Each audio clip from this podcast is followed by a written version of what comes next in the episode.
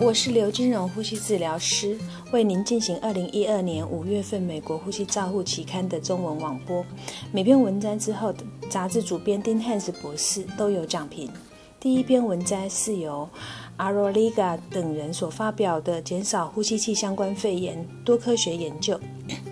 他们是针对四个在成人加护病房中曾经接受过插管并且使用非侵袭性呼吸器的病人进行了一个回溯性的试代研究。作者们在2007年4月执行了呼吸器病人组合式的医疗照护，称为 ventilator bundle。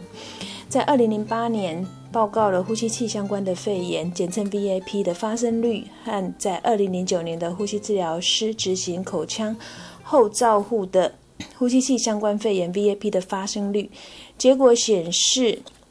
确实有减少了这两年期间的呼吸器的 VAP 发生率。研究期间有收案了二五八八个病人，在成人加护病房接受侵袭性的呼吸器通气。二零零八年期间，VAP 的发生率是四点三千人次。邦斗执行之后，二零零九年的发生率为一点二千人次。抗生素的使用天数，二零零九年也明显的比二零零八年少。平均停留在加护病房的天数则没有改变，但是他二零零九年的总住院天数只有减少。住院期间死亡率以及两年之间的并没有差别。在研究期间，遵守邦斗的。比例为九十二 percent 以上，但是呼吸治疗师负责口腔照护的遵从率却从三十三 percent 改善到九十七 percent。所以作者们的结论是，呼吸治疗师对于接受侵袭性的通气病人执行口腔照护是可以降低 VAP 的发生率的。丁汉斯博士的评论是：VAP 的预防在近几年是颇受瞩目的。阿罗利嘎等人在评估呼吸治疗师执行口腔照护。对 VAP 的影响，发现由呼吸治疗师执行口腔照护的确可以减少 VAP 的发生率。就如评论家 Sandrock 在他的评论中指出，这项研究凸显出团队合作照护对于改善病人的重要性，也凸显了呼吸治疗师在 VAP 的预防的重要的角色。所以，呼吸治疗师和护理师们共同来执行 VAP bundle 是可以降低 VAP 的发生率，这个目标是很重要的。这篇文章是由 Otto 等人所发表的临床插管气管内管。哎，插入气管内管，以以下简称插管。四十八小时后使用气管路的自动补偿来降低呼吸功的潜在不适呃的不适当。作者们收集了二十位病人，在严重疾患而且需要通气超过四十八小时的病人当中，他们在拔管后，他们收集了他们用过的气管内管以及封箱式的肺模型，模拟自主呼吸来测量经由气管插管压力时间的乘积阻力，在肺。肺模型的设定参数为每分钟通气，呃，每分钟为呼吸次数为十次，吸气时间一秒。在槽槽气容积分别设定在三百、五百和七百。呼吸器被设定为自动管路补偿功能百分之百，合并有吐气末阳压 PEEP 五以及吸气氧气浓度为二十一 percent。流量和压力在气管内管两端记录起来，而且由气管内管远端测得到的压力时间乘积。予以分析，压力时间乘积因为管路补偿的时候增加它的潮气容积而增加。即使设定为一百分之百的管路补偿，呼吸器也无法对因为气管内管所造成的阻力完全的补偿。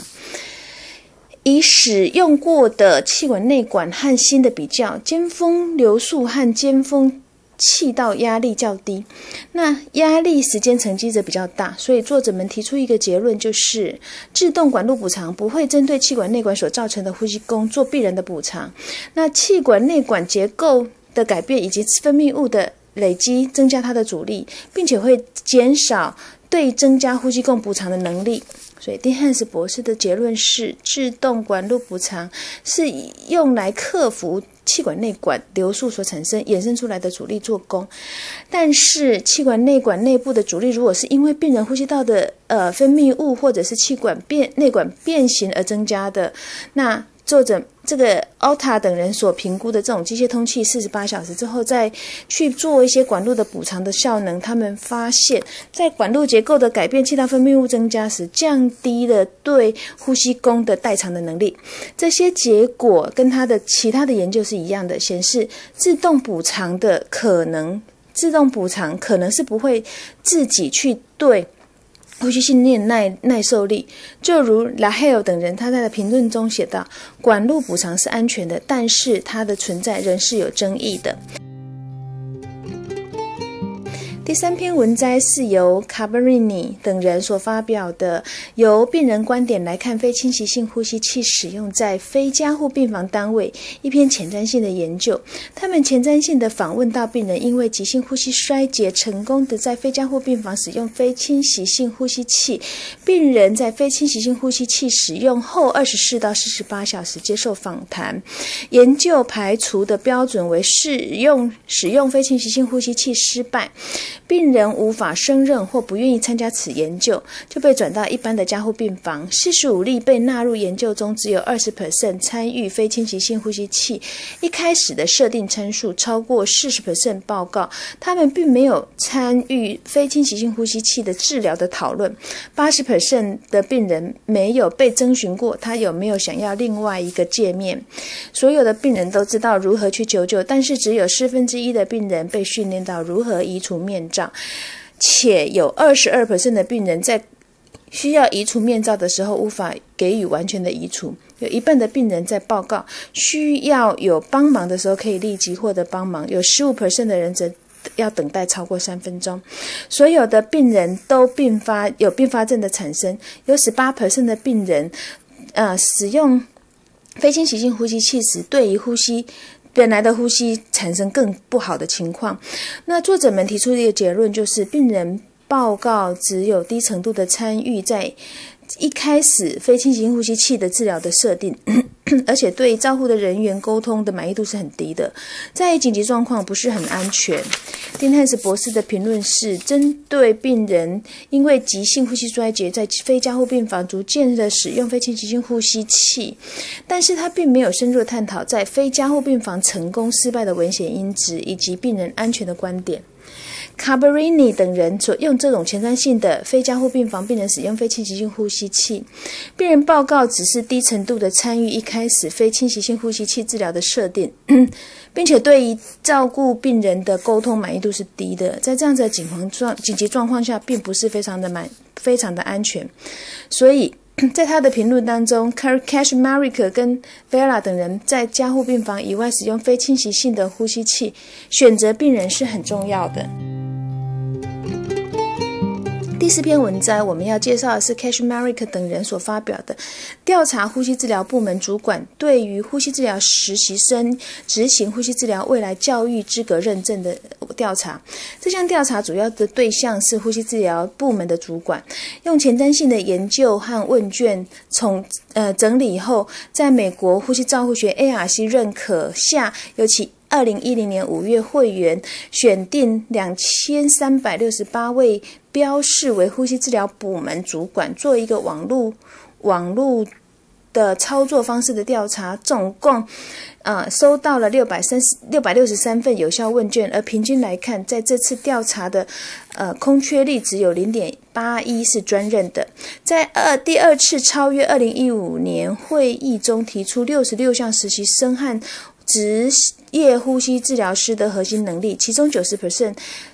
对于四十二项表示同意，五十到九十 percent 对十九项表示同意，小于五十 percent 对其中五项表示同意。他们主管毕业的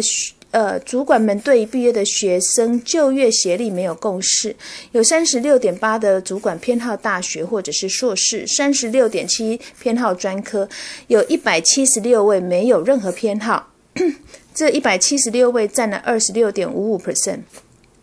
而有四十一点八 percent 的回复者指出，必须拥有呼吸治疗学士或硕士才能够有资格的考取证照来提供呼吸照护。而调查指出，八十一点二 percent 的主管觉得，二零一五年以后具有 RRT 的资格的人才能够执业。所以作者们提出的一个结论就是，对于实习生和职业呼吸治疗师，必须具有六十六项核心能力，要有良好的共识，而执行资格要以 RRT 的基本要求为主。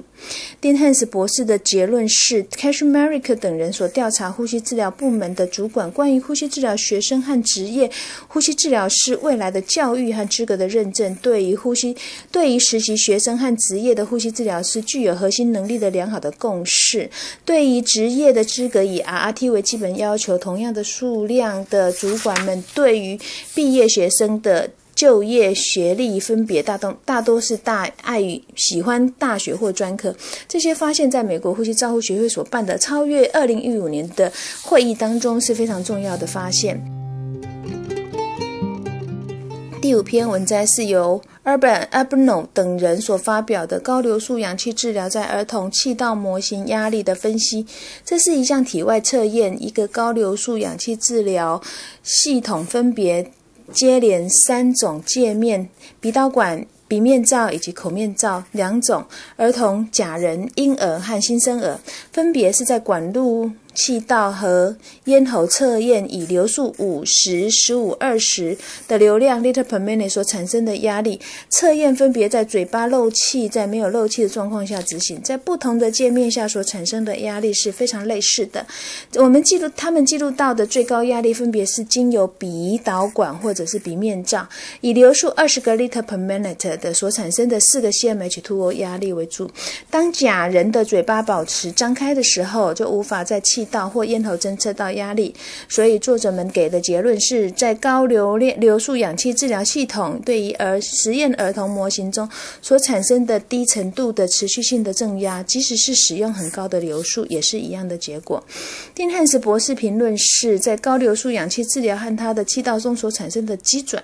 压力的基转尚不是很明显的被研究过。那作者们所研究的目的是要分析这种高流量氧气治疗在体外试验环境下经由模拟的儿童气道所产生的压力，这种高流量的氧气只是用在儿童实验模型中所产生的低程度的持续流量的正压，即使是使用很高的流速，线性回归分析方式显示，咽喉与气道对于流量压力监测有相似的关联性。用最高的压力记录保持在流量为二十个 liter per minute 测的时候，测得到的压力为四 cmH2。当假人嘴巴张开的时候，他就没办法。测到压力了。第六篇文摘是由茜等人所发表的，在长期。通气病人训运动训练对于肺部机械以及功能状态的影响，在呼吸照护中心二十七位长期接受机械通气的病人，作为运动的模组和控制组，在运动项目十次运动训练对于肺部机械生理通气也有进行前瞻性的研究及研究后的测量。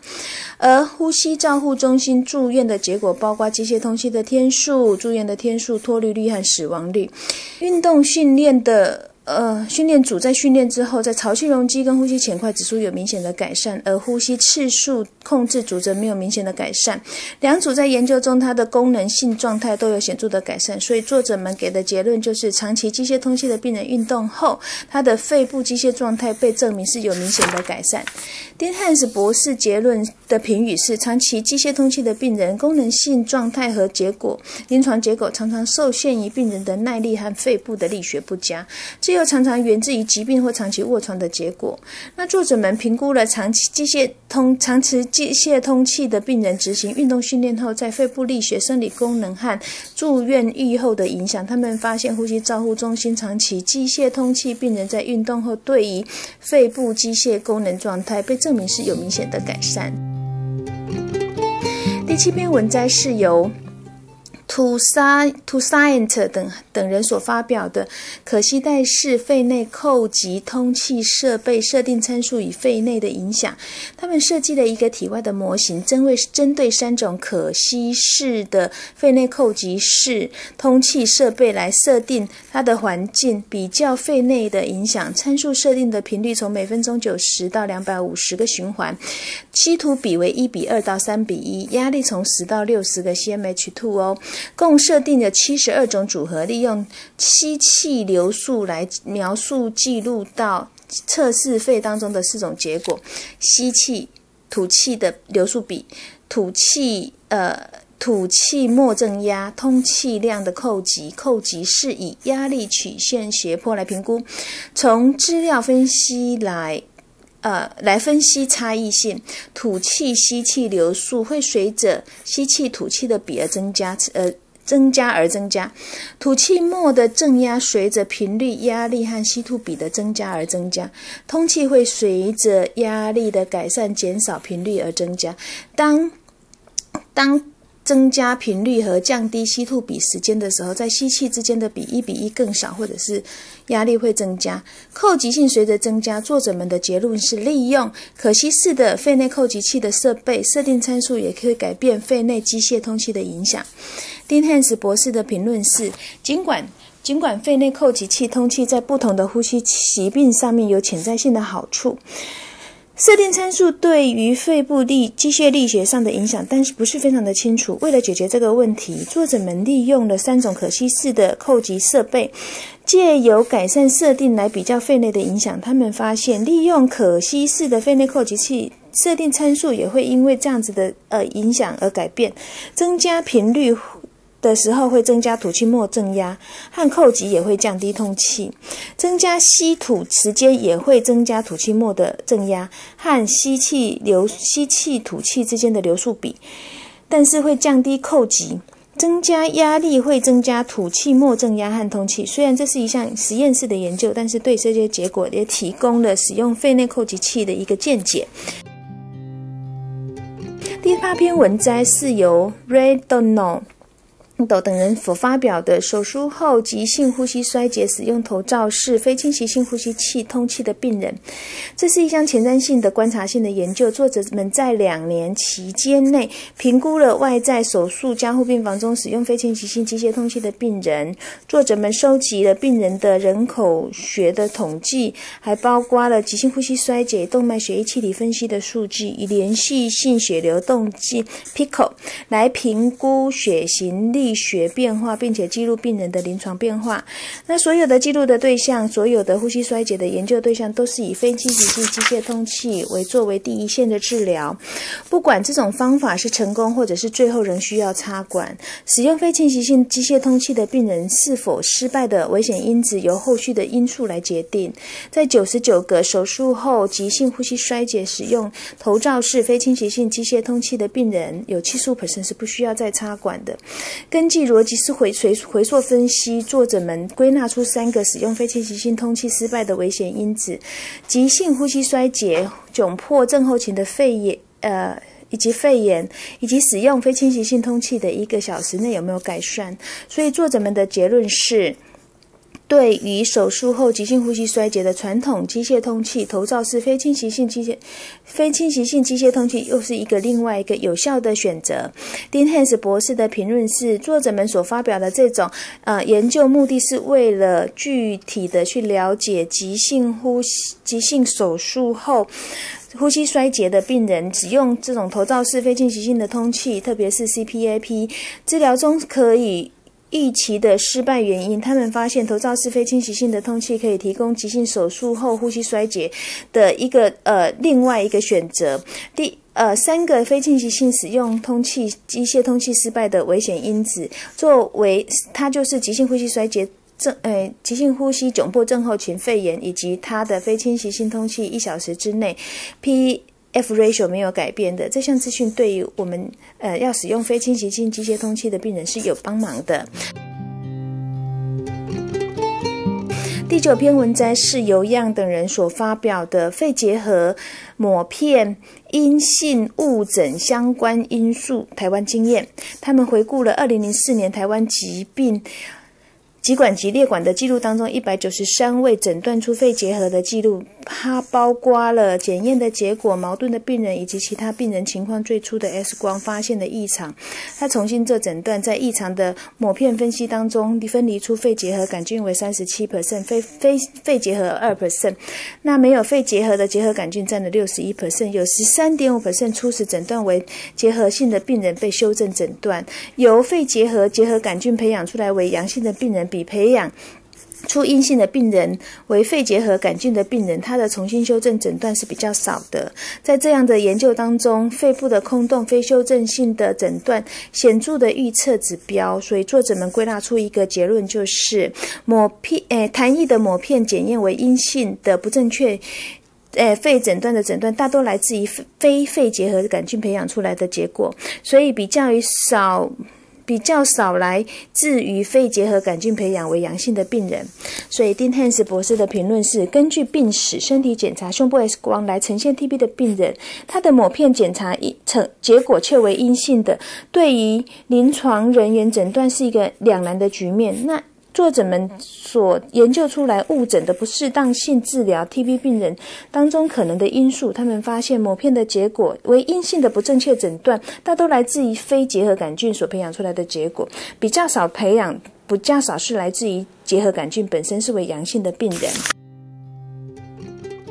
第十篇文摘是要介绍利等人所发表的弥漫性支气管炎危急区域一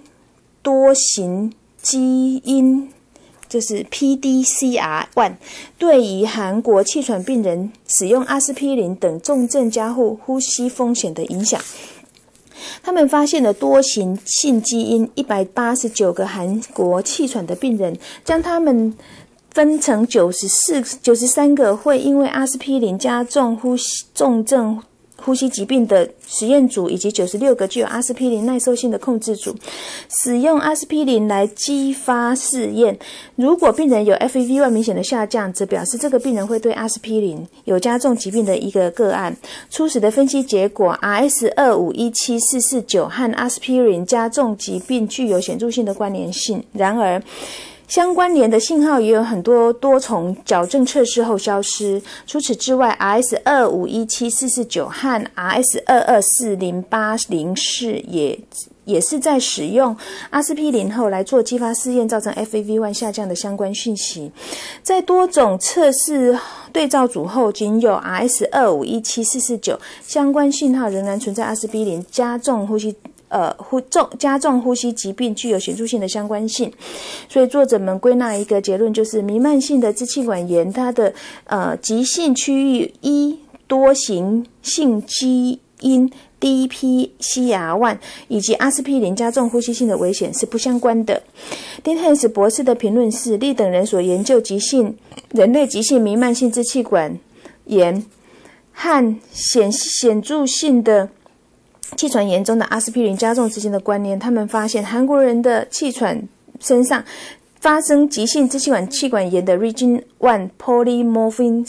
这种东西跟阿司匹林加重的危险因子是有相关的。本月所发表的综合性评论是加护病房后续追踪。诊所和加护病房中胸部超音波，我们发表了侵袭性和非侵袭性的机械通气时使用加湿的临床作业准则。然后本月个案报告有一个